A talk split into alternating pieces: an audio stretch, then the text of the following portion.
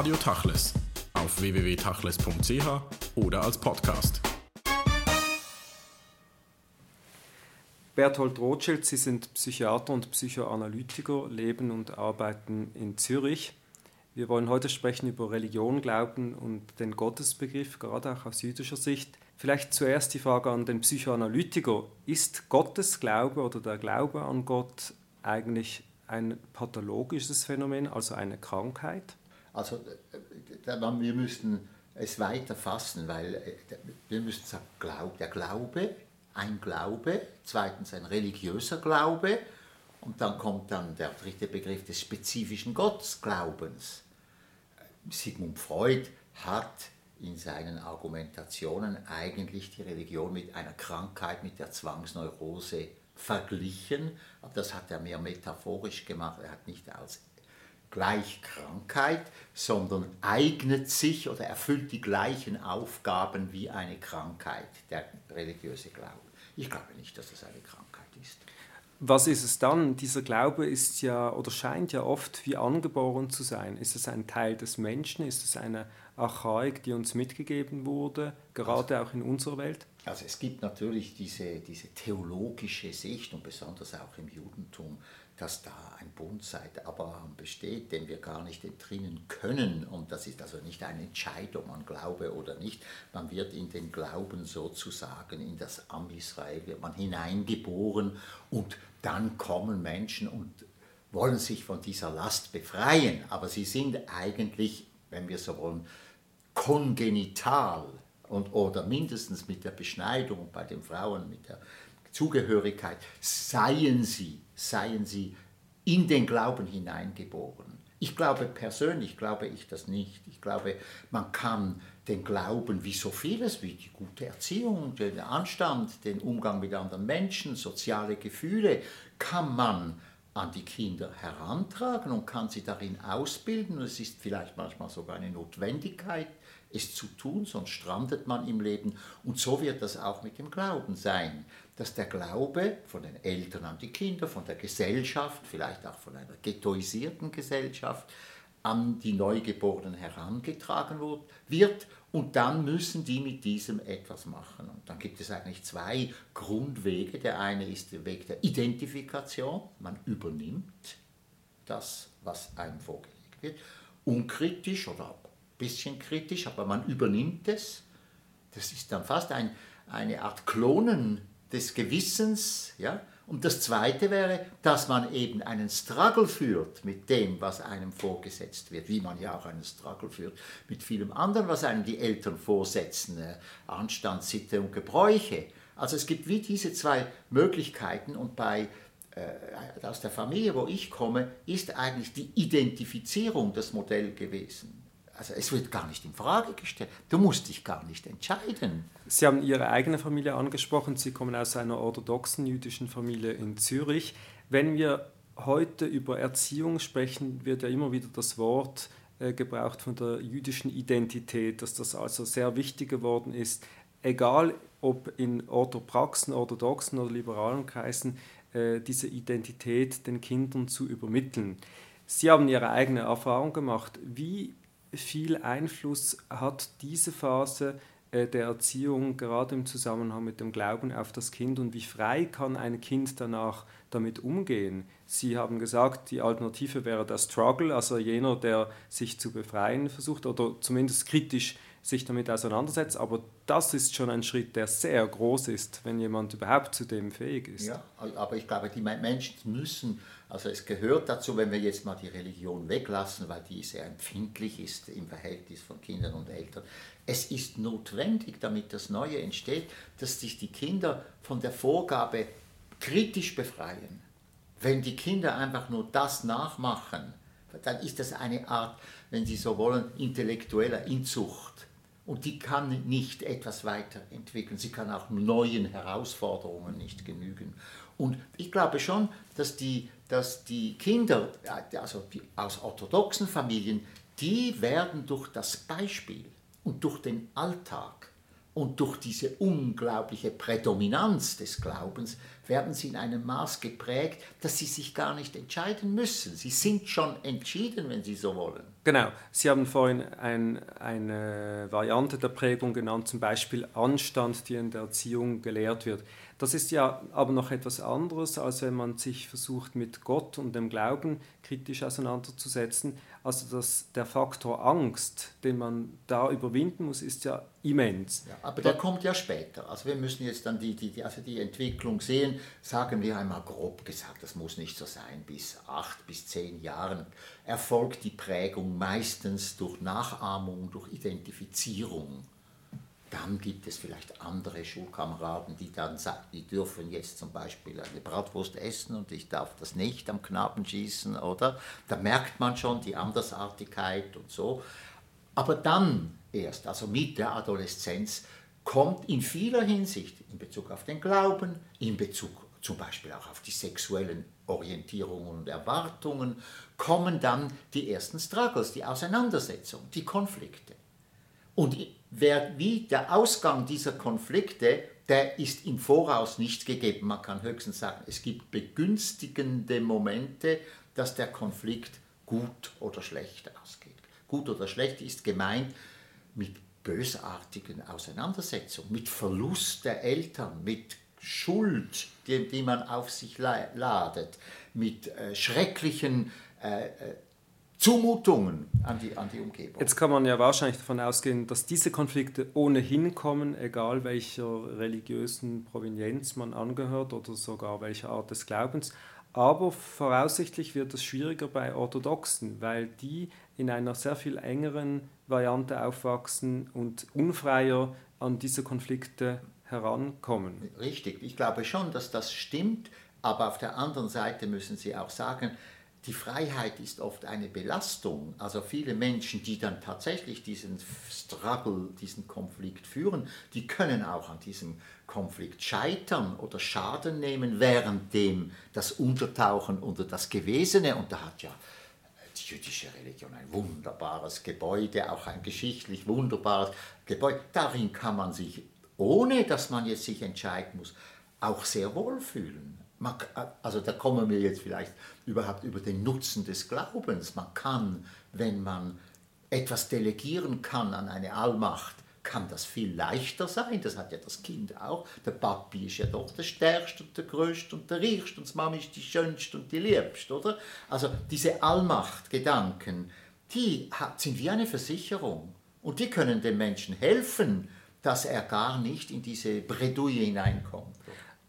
Man kann aber davon ausgehen, vor allem wenn man amerikanische jüdische Literatur liest oder auch äh, Schauspieler und Komiker anschaut, dass die von Ihnen vorhin erwähnte jüdische Neurose doch sehr viel breiter verbreitet oder weiter verbreitet ist, gerade in der jüdischen Gemeinschaft als in anderen. Vielleicht stimmt das nicht, aber was ist das genau, diese jüdische Neurose? Ja, also, diese, wenn das, also es gibt es nicht in der Pathologie, also, also es gibt nicht, kein medizinischer Begriff.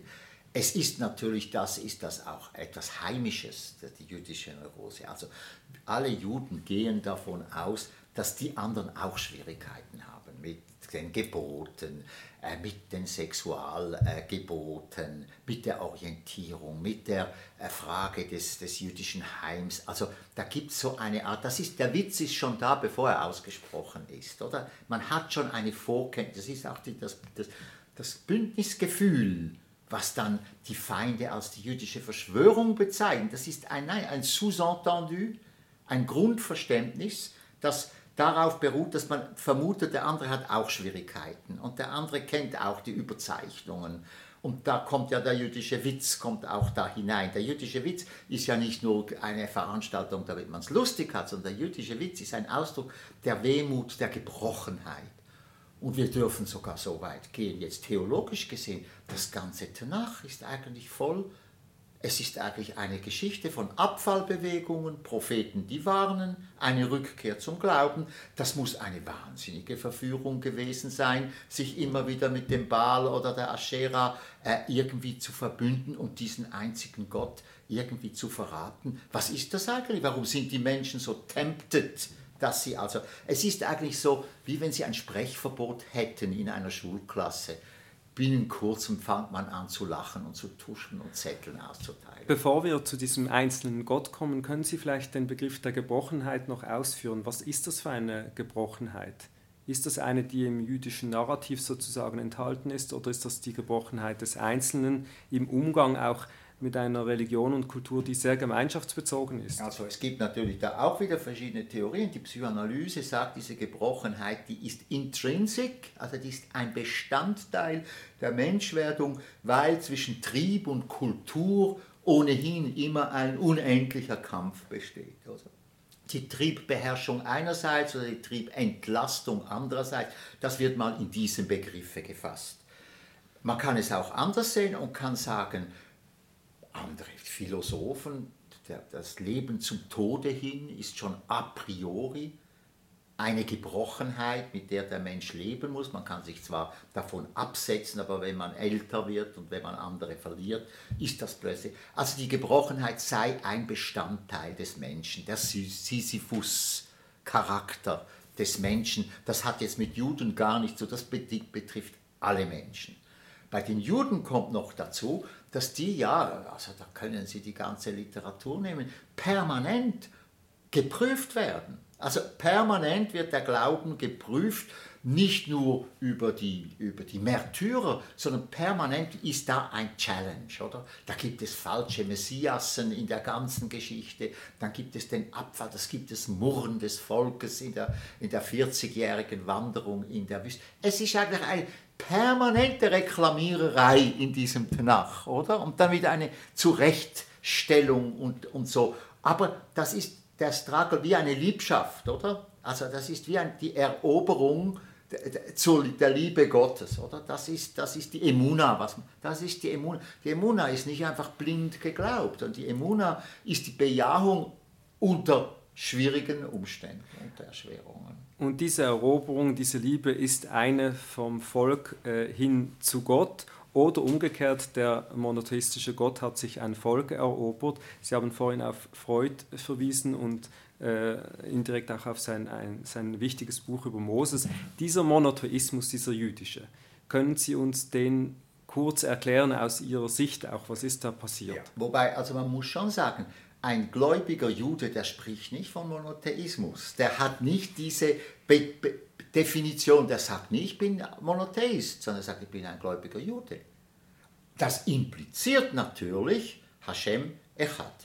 Und es, er glaubt an den jüdischen Gott in dem Sinne. Ja, an den einen und einzigen, auch unsere Cousins, die Mohammedaner glauben so. Die Christen, die haben das, die, der Freud sagt das, das ist so schwer an einen Gott zu glauben, dazu noch einen unsichtbaren, den man nicht malen darf, den man sich nur in der Fantasie abstrakt vorstellen kann, als überall vorhanden, allwissend, Zukunft und Vergangenheit beherrschend, in je, also omnipräsent, das ist so schwer für die Menschen. Man stellt den Menschen eine solch schwere Aufgabe, dass sie daran fast zugrunde gehen, beziehungsweise dass sie immer wieder rausflüchten wollen aus diesem Bündnis. Genau, und dieser Punkt, wenn, wenn Sie als Psychoanalytiker jetzt darauf blicken müssen, diese Aufgabe ist nicht vollführbar. Der Mensch kann gar nicht denken ohne Bilder als Beispiel und die Größe Gottes, äh, die jegliche Vorstellung über, übersteigen muss beim Menschen, bewirkt doch etwas beim Einzelnen, dass er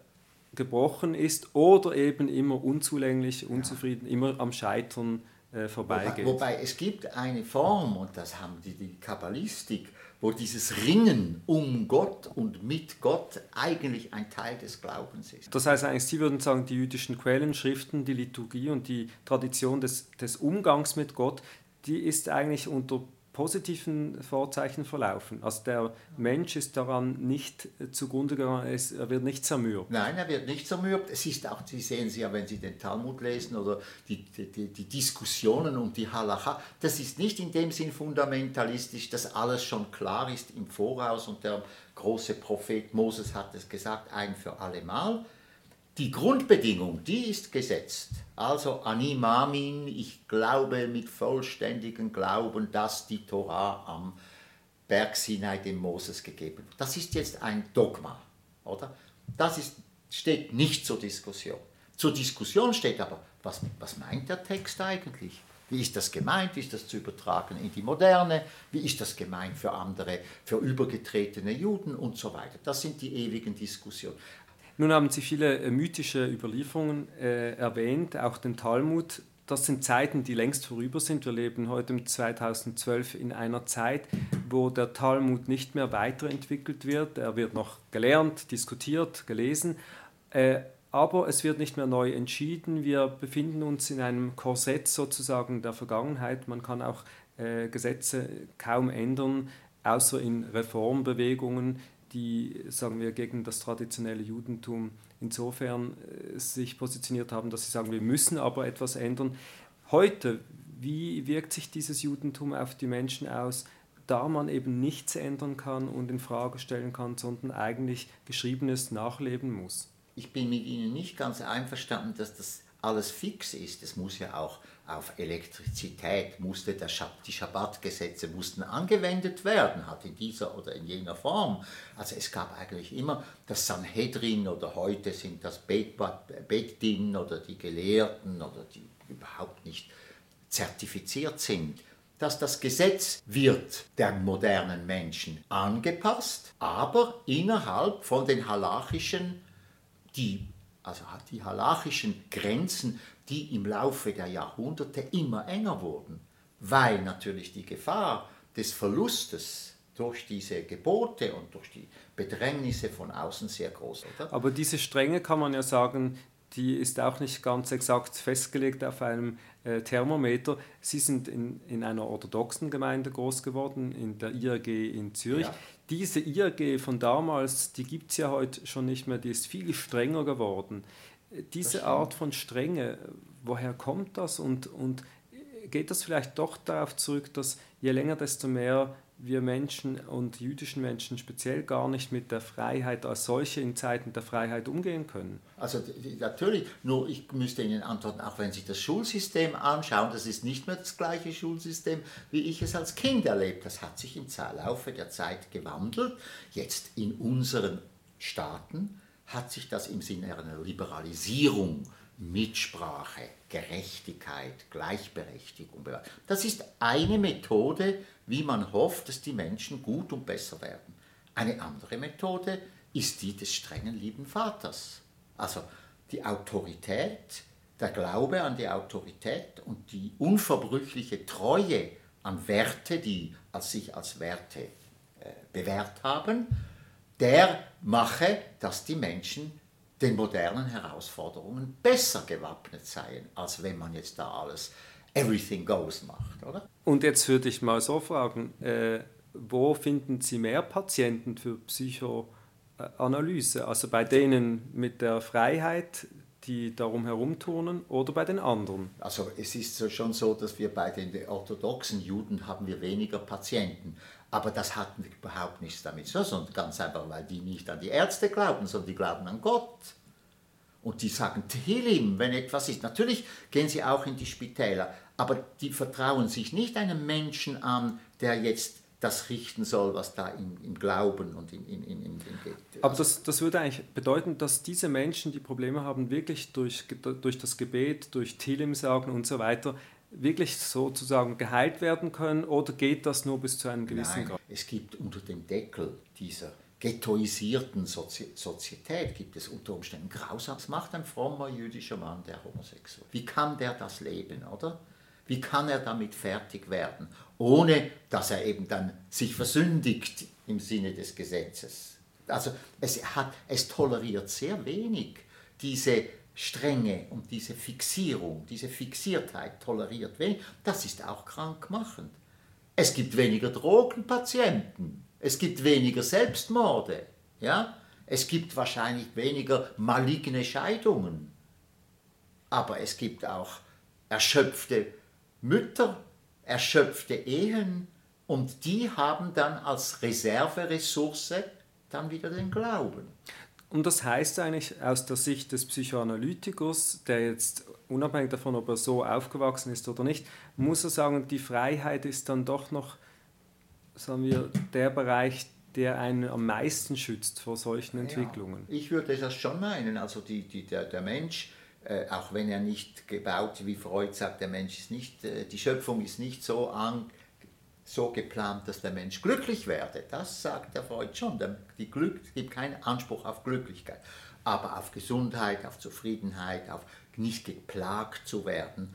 Und da mu muss ich heute als Psychoanalytiker und als, sagen wir, moderner Jude sagen, ich glaube schon, dass die Freiheit gesünder ist als die Unfreiheit.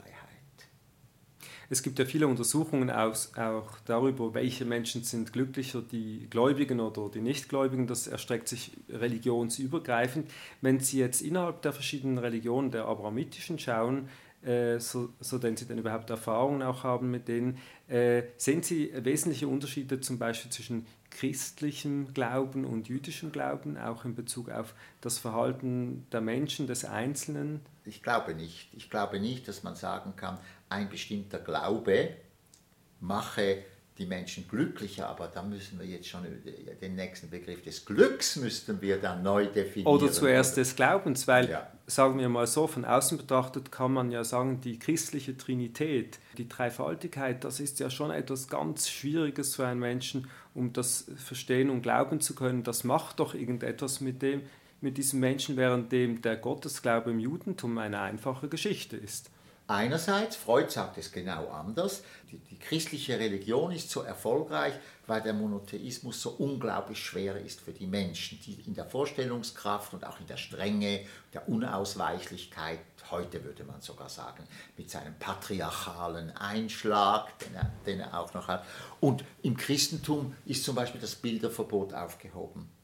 Es ist auch die Möglichkeit des physischen der physischen Berührung mit dem Göttlichen gegeben. Das ist im Judentum nicht gegeben. Aber was ich sagen kann, ist schon, dass ich merke jetzt bei erwachsenen Menschen, auch meiner Generation, dass es kommt eine Krise, wenn der Glaube einfach nachlässig von sich geworfen. Diese Menschen glauben dann halt vielleicht an die Nation oder sie glauben an irgendetwas anderes.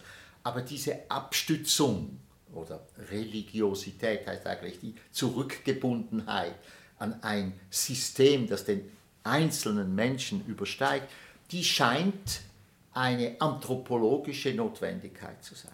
Eben, das habe ich am Anfang gemeint mit diesem archaischen äh, Prinzip, aber dieser Glaube an das äh, Göttliche, an das Übergreifende und nicht Verstehbare, an das Unendliche, das kann man ja nicht vergleichen mit dem Glauben an eine Nation. Da muss doch irgendetwas äh, in Menschen unterschiedlich sein, wenn der eine an eine Nation glaubt und der andere an einen Gott. Ja, aber Sie können ja so, also auf der Linie zwischen Nation können Sie dann plötzlich viele Götter haben, wie Fußballmannschaften. Ich bin eher ein Zeusianer, ich bin eher, gehöre dem Minerva-Kult ein und dann verdünnt sich das, oder? Und wird immer abstrakter, bis Sie dann zum einzigen unsichtbaren Gott kommen.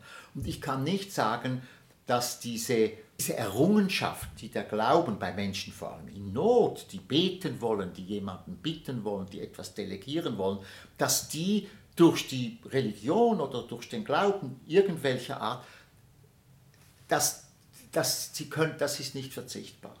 Es ist zwar, sie können es vernachlässigen, verschlampen, aber es heißt das nicht, dass es nicht doch eine Notwendigkeit sei. Das kann man vor allem nachvollziehen, wenn man Bücher liest von Levi Strauss, dem äh, wichtigen so äh, Soziologen, Ethnologen äh, und anderen, die Naturvölker untersucht haben. Also dieser Glaube ist sehr stark bei den Menschen. Äh, wenn Sie jetzt die aufgeklärte westliche Gemeinschaft nehmen, die ja seit 200 Jahren im Prinzip nicht mehr unbedingt glauben muss, die haben ja äh, andere Errungenschaften in Anführungszeichen äh, durchlebt diese Moderne, diese Zeiten, in der wir heute leben, der Aufklärung, was bedeutet die für den Glauben, wenn Gemeinschaften sich sozusagen säkularisieren, aber was bedeutet das vor allem für den Einzelnen in der Gemeinschaft, der glaubt? Also da, das mit der Aufklärung ist natürlich schon zunächst einmal, wenn Sie so wollen, ein Programm, das diese Glauben, also das Bigotte am Glauben oder das Magische, das Mystische am Glauben zu ablehnen. Das ist sicher so, dass die Aufklärung mit, mit diesen überstiegenen und diese kindlichen Vorstellungen, dass das aufräumt damit. Aber, und das ist jetzt die Dialektik der Aufklärung, die Aufklärung gibt ihnen die Freiheit, dennoch zu glauben.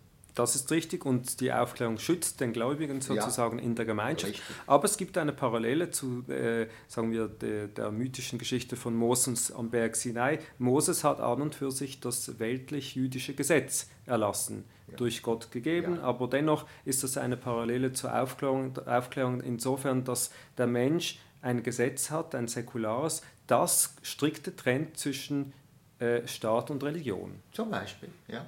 ja.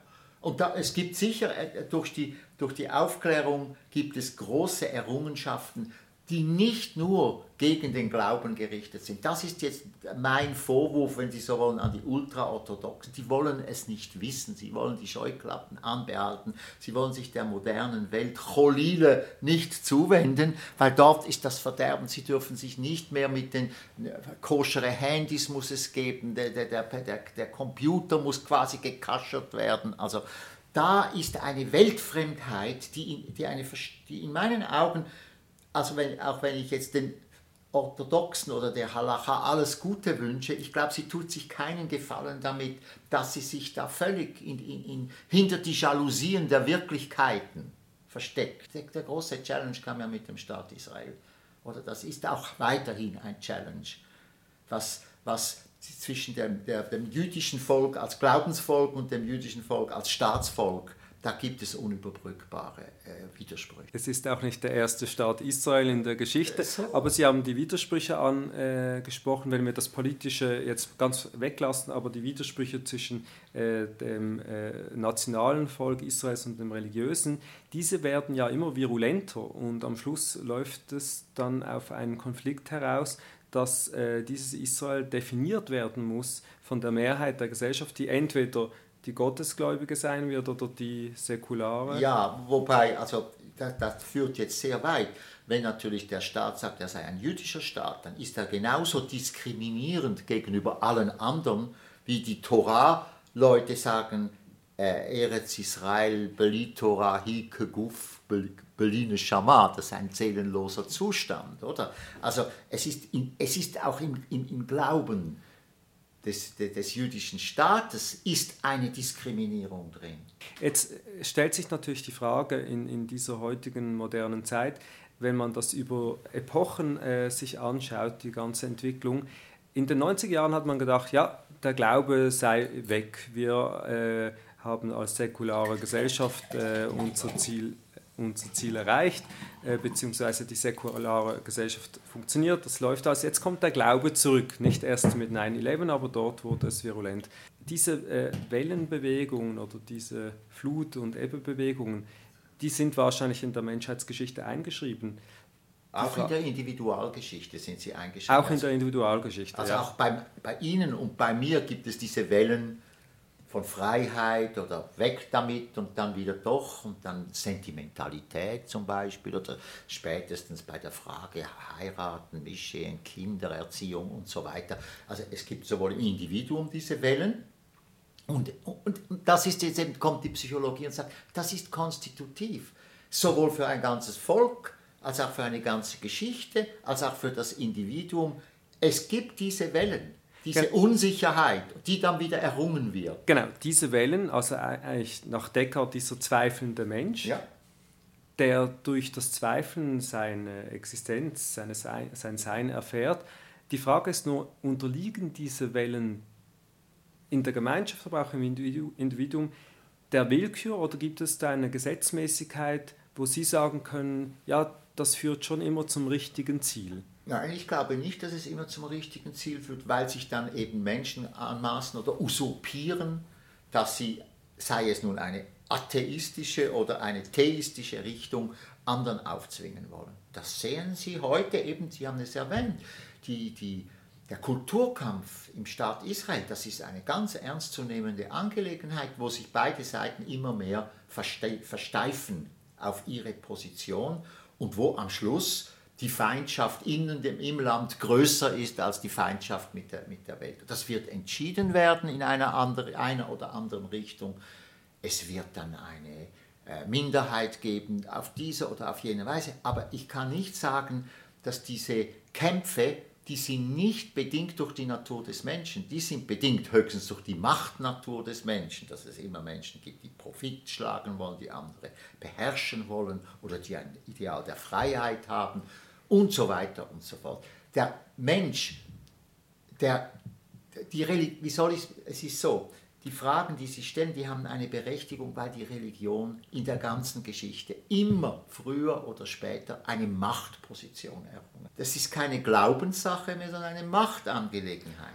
Aber der Konflikt geht ja weiter, währenddem die Aufgeklärten sozusagen die Vernunft im Munde führen, sagen die Gläubigen, das ist eine weltliche Geschichte. Äh, unser Schicksal entscheidet sich im, im Jenseits. Das heißt, das äh, Argument der Lösungen nach der diesseitigen Welt ist ja derart gewaltsam letzten Endes, dass es eine Asymmetrie gibt zwischen Gläubigen und Ungläubigen. Ja, das gibt es natürlich schon in Bezug auf das Jenseits. Es gibt es natürlich auch in Bezug auf, auf das Vertrauen, also auf die, auf die Hashgacha, also die Vorsehung. Gut, es gab ja immer viele kreative Ansätze im jüdischen Denken, sozusagen die Quadratur des Kreises ja, ganz originell zu lösen.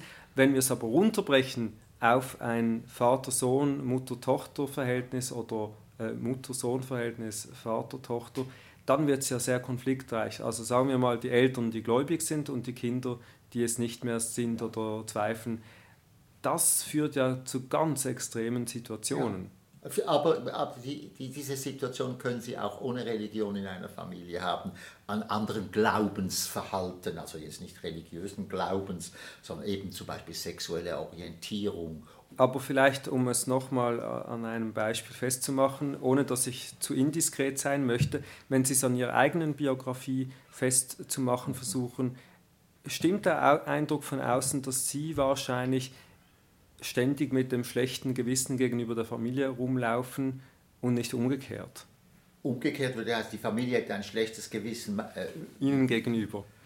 Das stimmt nur, also in der Anlage ist das bestimmt so, beim, in der Zeit der Befreiung, in Anführungszeichen gesetzt, sind die Schuldgefühle enorm.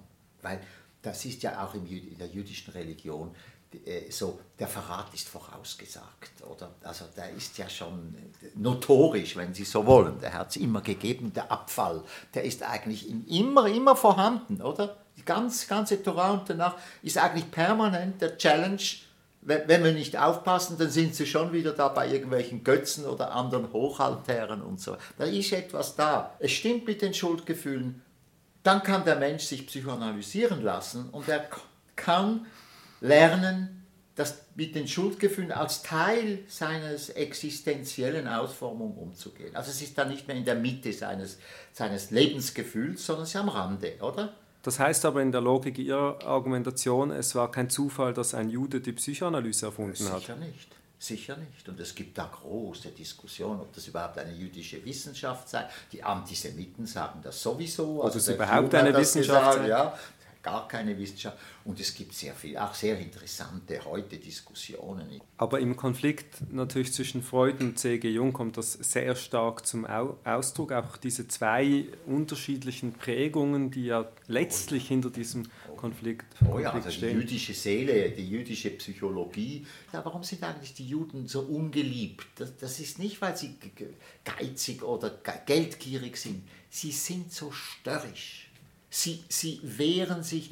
Also warum haben die Christen die Juden kaputt gemacht? Weil die wollten ihnen doch das Glück verkaufen und die haben nicht mal hingeschaut, oder? Lassen Sie uns zum Schluss noch zum, zum Hier und Jetzt und Heute äh, kommen. Man kann natürlich über dieses Judentum philosophieren, intellektuell oder auch ganz bodenständig. Am Schluss aber fällt doch auf, dass viele Leute natürlich von Ängsten jetzt im Kontext des Glaubens gedrängt sind, von Furcht und die Frage stellt sich, wie soll ich damit umgehen, gerade als Erwachsener? Was tut der, der Jude, der gar nicht unbedingt religiös sein muss, aber wohl gläubig ist und immer vom schlechten Gewissen irgendwie geplagt wird? Ja, also es gibt jetzt diese säkulare Antwort darauf, er, er, verschafft sich Ersatzbefriedigungen, er sucht den Frieden, er anästhesiert sich oder er, durch Konsum kann das sein, aber auch durch Substanzen, durch Medikamente, durch andere Illusionen, oder? Eine Illusion die zu schwer zu tragen ist, wird gegen eine andere Illusion ausgetauscht, zum Beispiel. Das Also- ist immer gegeben. Der Rausch, der aber auch verboten ist im Judentum. Ja, ja, also der mindestens nicht Sitte ist, oder? Es gibt den Glaubensrausch bei den Kabbalisten. Ich glaube, dass die, der, der, der Jude mit sein, neben dem, dass sie hochgradig sublimiert werden kann in Literatur, Kunst und Film, also diese, diese Glaubenskrise, wenn wir so wollen, oder diese Zweif Zweifelsucht, ja, die, ist, die hat, ist sehr kreativ, kann sehr kreativ verwertet werden. Es gibt zwei Ausdrücke, mindestens zwei in, im, im Judentum über die Angst. Ema und Jira, oder? Das sind zwei verschiedene. Und das eine ist eben die Angst, die Ehrfurcht vor Gott, das Erzittern vor der Majestät Gottes, das ist eine bestimmte Angst. Dort können Sie viel platzieren. Dann, wenn Sie diese Angst haben, ist alles andere sekundär dazu. Und es gibt die andere Angst, das ist diese, also die Angst, die, die, die Schuldangst, ja, die, die, die Angst vor Verfolgung natürlich, die Angst heute um Israel, die Angst um, um irgendwelche Exzesse oder auch säkulare Angst der ökologischer Art und so weiter. Und das ist ja das, das, der Trick der Religion, die transformiert diese Ängste in eine lokalisierbare, ritualisierbare Angst. Dieser Zuflucht unter die Angst der Majestät Gottes, das ist eine große Entlastung gegenüber Ängsten ganz einfacher Kriegsängsten und anderer Art. Sie wissen so gut wie ich, dass gläubige Menschen es da oft leichter haben, wenn ihnen schlimme Sachen wieder Das heißt eigentlich, um es provokativer zu sagen, die Gläubigen haben die Hoffnung auf die Erlösung, die angstnehmend ist, und die Ungläubigen haben den Psychiater. Ja, das kann man, weil das so ist. Ja, es ist schon so. Vielleicht. Nur die Psychi heute haben sie eben nicht nur den Psychiater, heute haben, gibt es eben diese Formen des Konsums und der Zerstreuung, der Ablenkung, der, der, der Denunziation von Angst und Schrecken im Grunde genommen. Noch eine letzte Frage, die immer wieder im Zentrum steht. Wie sehen Sie aus Ihrer Sicht die gute, die gesunde Zuführung von Kindern zum Glauben, gerade in Schulen oder in, in Familien? Gibt es da, das ist natürlich keine exakte Wissenschaft, aber wie kann man das richtig tun? Also ich glaube schon, also man, man muss mal, Sie sagen Glauben, Sie sagen nicht Religion, weil Religion, das sind, das sind eigentlich wie politische Parteien, die sich eines Anliegens annehmen und jetzt sagen, wir haben die Institutionen und die Personen. Also der Glaube, ich glaube, das, das ist, wenn die Ki- Kinder einen Raum haben und eine Kultur des richtigen Fragens, des offenen Fragens, das keineswegs immer nur eine Antwort erheischt, aber das eine mindestens eine Aufnahme der Frage. Und dann kommt das von allein auf den Glauben. Wieso muss, muss der sterben und ich nicht?